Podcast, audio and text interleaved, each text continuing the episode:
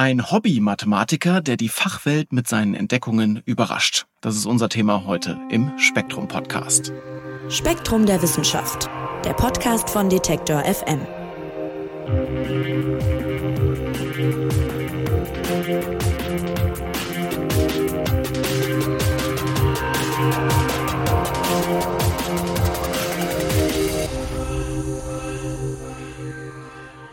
Ja, bei uns geht's heute um ein Thema, das Fliesenleger genauso interessieren dürfte wie Mathematikerinnen, die sogenannte Einstein-Kachel.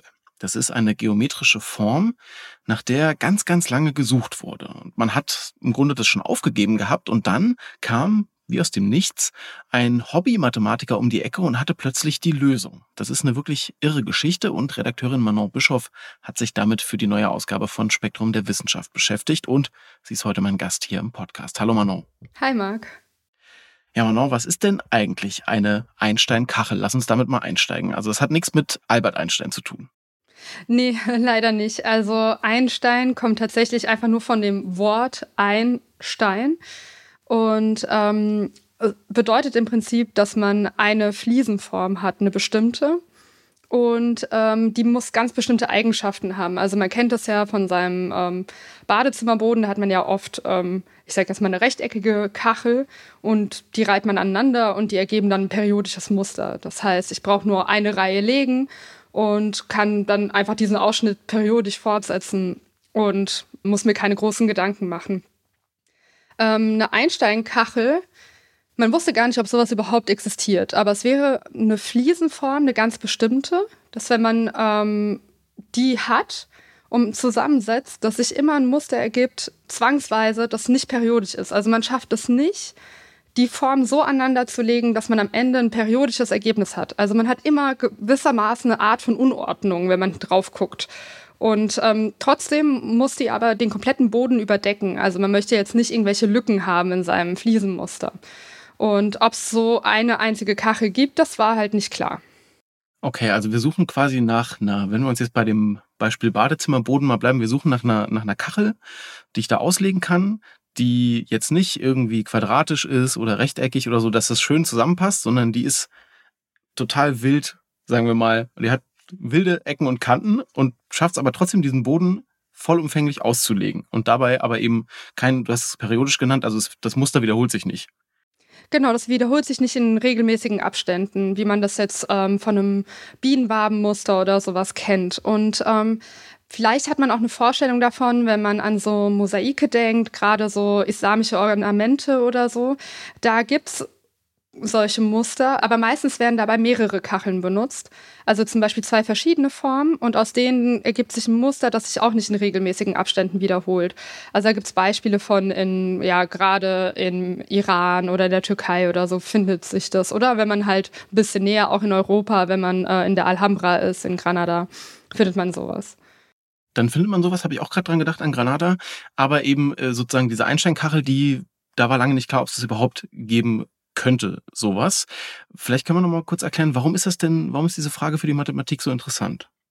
Ja, also erstmal ist es stellt man sich in der Mathematik eine Frage und das ist ein bisschen so wie in der Philosophie. Man würde einfach gerne eine Antwort darauf haben.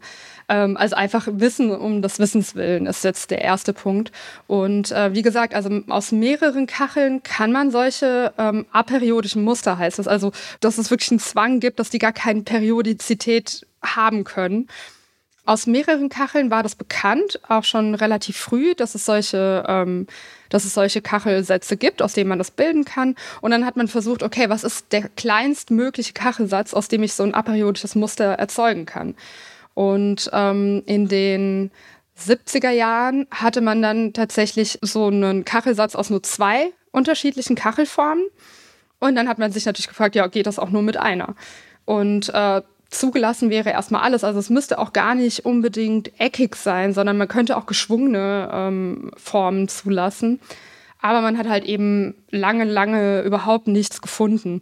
Anderer Grund, warum sich Wissenschaftler dafür interessieren, ist, dass ähm, man zum Beispiel auch einen Bezug zur Physik hat, ähm, dass es zum Beispiel nicht klar ist, ob Kristalle, also ähm, ob die auch eine aperiodische Struktur haben können. Also es gibt ja quasi Kristalle, die scheinen das zu haben, aber es ist nicht ganz klar, was da alles erlaubt ist, wie sich die Teilchen so zusammensetzen in einer nicht komplett geordneten Form, wie wir das kennen.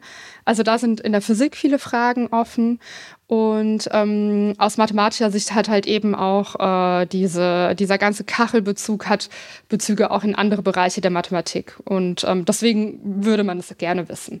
Hm. Ich finde, man merkt auch schon, ich habe es gerade mal gemacht, während man so rumüberlegt nach irgendeiner Form, die einem einfallen könnte. Ja, also es ist total schwer, sich irgendeine geometrische Form vorzustellen, äh, wo nicht, wenn man dann weiterdenkt und die nebeneinander legt, irgendwann sich dieses Muster eben, wie du sagst, periodisch wiederholen würde. Und ähm, entsprechend lange, wirklich richtig lange, wurde nach so einer Einstein-Kachel gesucht. Das haben Nobelpreisträger versucht, aber vergeblich. Und dann, ich habe es eingangs erwähnt, kommt irgendein Hobby-Mathematiker um die Ecke und sagt, ja, ich habe die Lösung gefunden. Wie kam es denn dazu? Ja, tatsächlich, äh, David Smith hat äh, die Lösung gefunden und der ist ein pensionierter Druckanlagentechniker, also überhaupt kein Mathematiker. Und Tatsächlich haben aber Mathematiker gesagt, also zum Beispiel die äh, Marjorie Seneschal, ähm, die selbst auf dem Gebiet arbeitet, dass es sie eher gewundert hätte, wenn ein Mathematiker die Lösung gefunden hätte. Weil sie sagt, das ist so ein Bereich, wie du ja sagst, man stellt sich so ein bisschen was vor, man wird ein bisschen rumspielen, man probiert einfach so ins Blaue heraus. Also man hat nicht wirklich unbedingt einen Plan, so dass man irgendwie systematisch vorgeht. Und tatsächlich beschäftigen sich Forscher dann nicht so sehr damit. Also viele der Forscher, äh, unter anderem auch Roger Penrose, der Nobelpreisträger, ähm, hat sich halt hingesetzt, hat darüber nachgedacht, was ihm Spaß macht und hat aber nach ein paar Jahren dann irgendwann mal auch aufgehört, weil ähm, ja, es schien hoffnungslos und man wusste überhaupt nicht, also eigentlich sind alle davon ausgegangen, dass wenn es so ein Einsteigen gibt, dass es super, super kompliziert aussehen muss. Und ähm, es wurde auch schon in den äh, ich meine, 2010er Jahren wurde auch ein Einstein vorgestellt. Allerdings wurde die Kachel nicht ganz als solche akzeptiert, unbedingt bei allen, weil die nicht zusammenhängend war. Das heißt, man hat halt ein, das wie, als hätte man eine Fliese und noch viele kleine winzige Fliesenstücke drumherum, die nicht damit verbunden sind. Und dann muss man das geeignet legen. Also ja, so als aus Fliesenlegersicht, sage ich mal, etwas schwierig, ja. Und ähm, genau, David Smith hat zunächst einem Computerprogramm, äh, der hatte Spaß daran, hat immer verschiedene Formen sich angeschaut, äh, sich zusammen gebastelt, sage ich mal, und geguckt, wie die aneinander passen. Und wenn irgendwas vielversprechend aussah, wo er dachte, das könnte vielleicht sein, hat der äh, Druckanlagentechniker, hat er sich den Kram ausgedruckt, ausgeschnitten und auf seinem Boden damit herumgespielt. Ja, und dann hat er irgendwie auf diese Weise irgendwann das Einsteigen gefunden. Ja, Wahnsinn. Also wirklich so ein bisschen am Puzzeln da irgendwie in seinem Hobbykeller, so stelle ich es mir irgendwie ein bisschen vor. Und äh, ja, wie sieht das Ding denn jetzt aus? Ja, das Ding ist bemerkenswert einfach. Es ist ein äh, 13-Eck und es sieht aus wie ein T-Shirt, finde ich, finden die meisten. Aber es wurde trotzdem Hutkachel genannt von den Wissenschaftlern am Ende, die bewiesen haben, dass es auch wirklich ein Einstein ist. Weil, genau, mit der einfach nur die Form zu finden und zu sagen, es sieht jetzt gut aus, äh, langt halt nicht. Okay, also ein 13-eckiges T-Shirt. Man kann sich das im Spektrum-Magazin auch anschauen, wie das Ding dann genau aussieht. Ich frage mich trotzdem noch mal so ein bisschen zum Vorgang. Also wir haben David Smith und der findet das da in seinem Hobbykeller, sage ich mal. Wie muss ich mir das vorstellen? Ruft er dann irgendwo bei einer Mathe-Universität, bei einem Institut an und sagt, hey Leute, hier, ich hab's? Oder ja, so ähnlich tatsächlich. Also er hat äh, das gefunden, fand es vielversprechend und äh, hat dann geschaut, äh, es gibt einen Informatiker, Craig Kaplan, der Programme geschrieben hat, die quasi prüfen, ob eine bestimmte Fliesenform das Potenzial hat, äh, ein Einstein zu sein zum Beispiel. Also das Programm geht dann ganz viele Möglichkeiten durch, ähm, die Fliese aneinander zu legen und schaut, ob sie vielleicht doch eine Periodizität findet. Also zum Beispiel, ah, okay, die Form ist zwar kompliziert, aber man kriegt daraus trotzdem regelmäßiges Muster raus, ohne Probleme. Deswegen hat äh, David Smith den ähm, Herrn Kaplan eben angeschrieben in der E-Mail und tatsächlich haben sie auch nur über E-Mail kommuniziert bis zu dem Punkt, als sie dann ihr Ergebnis veröffentlicht haben, haben sie erzählt. Und hat gesagt, das sieht irgendwie gut aus. Und äh, ja, der Herr Kaplan hat erstmal gedacht, ja, mal gucken, hatte irgendwie noch ein paar andere Projekte und hat gedacht, er schaut dann irgendwann mal drauf und hat dann ein paar Wochen später sich angeguckt und war direkt auch beeindruckt und hat gesehen, dass es wirklich Potenzial hat. Und dann gibt's jetzt quasi eine wissenschaftliche Veröffentlichung dazu und da stehen dann die Mathematiker oder Informatiker und so drauf und dann steht da auch äh, der Druckanlagentechniker quasi als Urheber mit drauf. Oder wie, wie, wie ist das dann quasi? Ja, in der Publikation ist er sogar, glaube ich, Erstautor, wenn ich mich nicht täusche, ähm, der äh, David Smith. Ja, der Herr Kaplan hat dann angefangen, äh, sich das genauer anzugucken, hat dann angefangen, den Beweis zu führen, wurde nicht ganz fertig damit, hat dann noch andere Kollegen äh, kontaktiert, von denen er wusste, dass die sich gerne mit dem Thema auch beschäftigen und konnten dann am Ende tatsächlich sogar zwei äh, Beweise vorlegen, dass es wirklich ein Einstein ist. Also das verläuft immer auf zwei Weisen. Man muss erstmal zeigen, okay, diese Kachelform, die man gefunden hat, schafft es wirklich, die Ebene lückenlos zu bedecken. Also man wird nicht irgendwann mal an einem Punkt landen und hat eine Lücke, in die die, die Kachel nicht mehr reinpasst sondern es, es gibt auf jeden Fall eine Möglichkeit, äh, die ganze Ebene damit zu bedecken. Und der zweite Schritt ist zu zeigen, dass äh, alle möglichen Formen, wie man diese Fliese anordnen kann, sind alle nicht periodisch. Und genau, das ist denen gelungen und damit haben sie gezeigt, ja, das äh, ist ein Einstein. Das ist ein Einstein und das war eine kleine, große Sensation, sage ich mal.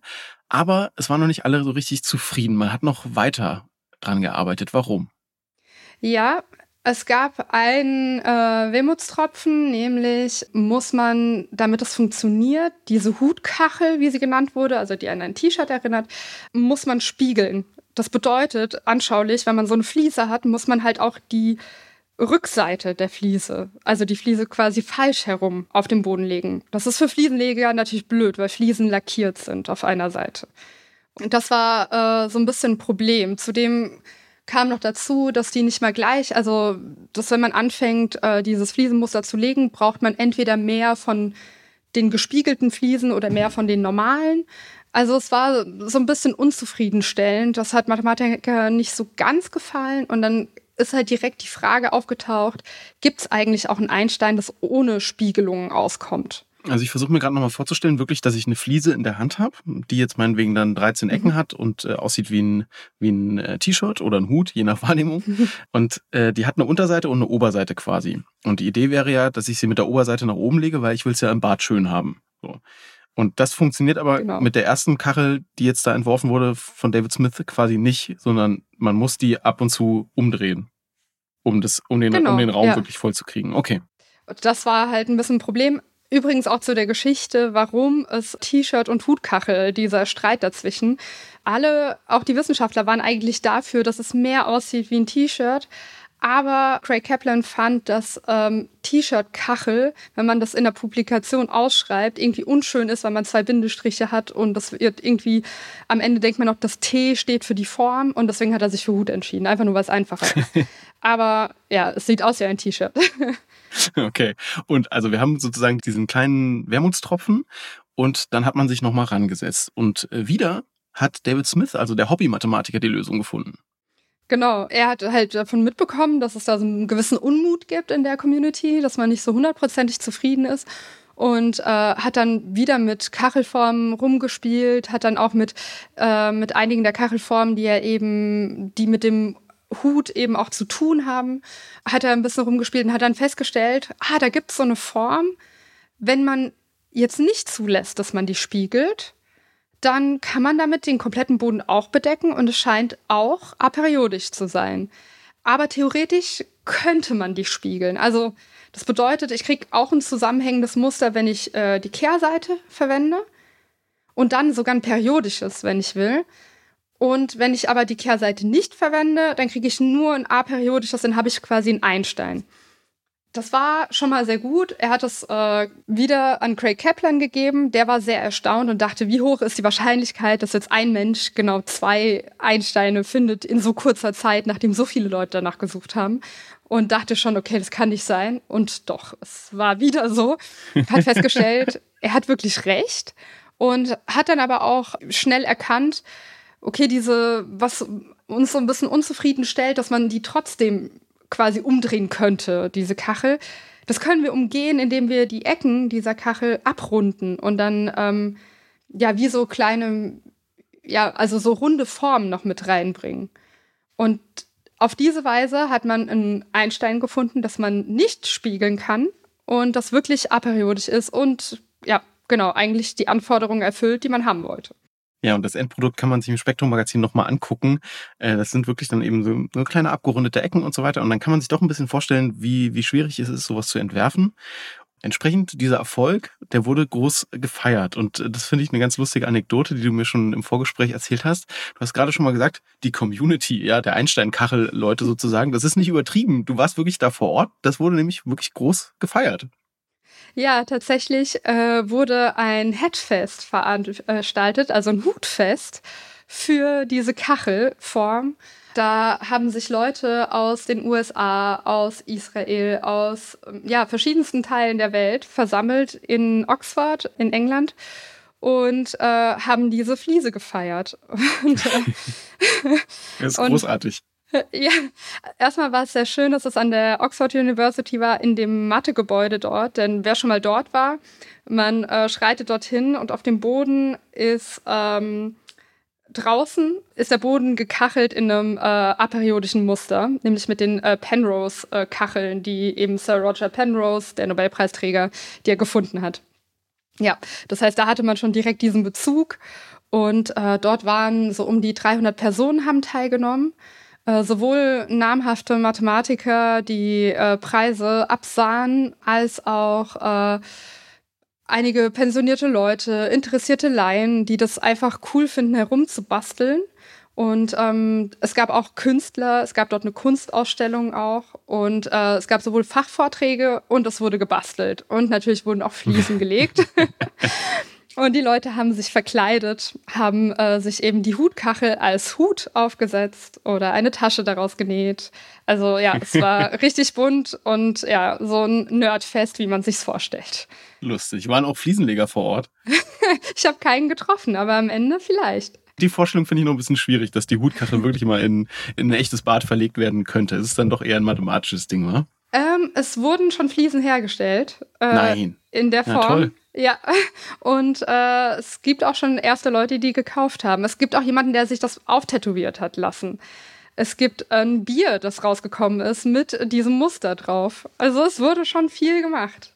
Wow, okay, krass. Gut, und äh, wenn, wenn wir jetzt quasi nochmal auf den Erfolg schauen, äh, mathematisch betrachtet, was, was bedeutet die Entdeckung dieser Kachel jetzt? Wohin führt das? Was bringt das? Ähm, natürlich hat man jetzt auch noch mal viel mehr Fragen. Nämlich ähm, eine Frage wäre zum Beispiel, ich habe ja schon gesagt, dass diese ähm, echte Einsteinkachel, die keine Spiegelung braucht, dass die abgerundete Ecken hat. Das heißt, jetzt kann man sich fragen, okay, gibt es dasselbe auch ohne Abrundung, also wirklich als Vieleck? Ähm, gibt es da so eine Form zum Beispiel? Neben dem, ob es äh, das als Polygon gibt, gibt es auch Fragen, die damit zu tun haben, wie komplex überhaupt so eine, so eine Kachel sein kann. Also was, was die aus mathematischer Sicht alles zulässt, weil tatsächlich solche Fliesen haben mit, mit ziemlich tiefen Fragen der Logik zu tun, ähm, was man jetzt vielleicht nicht wirklich erwarten würde. Aber wenn man so einen Kachelsatz hat mit aperiodischen Kacheln, kann es sein, also dass man zufällig eine Kachelform findet, bei der man nicht vorhersagen kann, ob sie jemals den Boden komplett bedecken wird oder nicht. Und das ist beweisbar, unbeweisbar. Das ist immer so ein bisschen verrückt in der Mathematik. Also es gibt Fragen, von denen man sicher weiß, dass man sie nicht vollständig beantworten können wird. Egal wie sehr man sich anstrengt. Und eben diese Kacheln hängen ganz eng damit zusammen. Und dann ist zum Beispiel auch die Frage, kann es sein, dass ich eine einzelne so ein Einstein quasi habe, also eine einzelne Kachel. Und ich kann nicht vorhersagen, ob sie jemals die komplette Ebene bedecken wird oder nicht. Das sind alles noch so offene Fragen, die es da gibt. Und die hängen dann auch mit anderen Bereichen der Mathematik zusammen. Und das beschäftigt jetzt äh, die Mathematiker. Und genauso, ob es zum Beispiel auch Quasikristalle geben könnte mit diesen Eigenschaften. Also da kann man sich ganz viel herleiten, aber an sich erstmal hat diese Form, sage ich jetzt mal, keine super tiefe Bedeutung. Also du sagst ja gerade schon so ein bisschen, die sind noch nicht ganz zufrieden am Ende mit dem, was sie jetzt haben. Ist zwar ein großer Fortschritt, aber äh, kannst du mal noch so einen Ausblick wagen? Wie geht's denn jetzt weiter? Also was macht man jetzt? Also mal gucken, was äh, David Smith noch so auf Lager hat. Weil tatsächlich ja genau mit der, mit der letzten Kachel, die er gefunden hat, äh, mit den geschwungenen Ecken, vielleicht findet er eine mit äh, eben nur mit, also ein Vieleck, das dieselben Eigenschaften hat. Dann ähm, ja, vielleicht findet er noch andere verrückte Formen, die ganz tolle Eigenschaften haben. Also alle setzen ihre Hoffnung ein bisschen auf ihn und tatsächlich auch während dem Headfest, er war auch dort. Der sieht so ein bisschen aus wie ein gealterter Rockstar. Ist das äh, ganz cool. Also gar nicht so, wie man sich vorstellt, vielleicht. Und ähm, er hat sehr, sehr viel Applaus bekommen. Also er hat jetzt selbst keinen Vortrag gehalten, aber ähm, ihm wurde immer viel applaudiert und auch alle Mathematiker haben gesagt, sie sind sehr gespannt, was er als nächstes hervorbringt.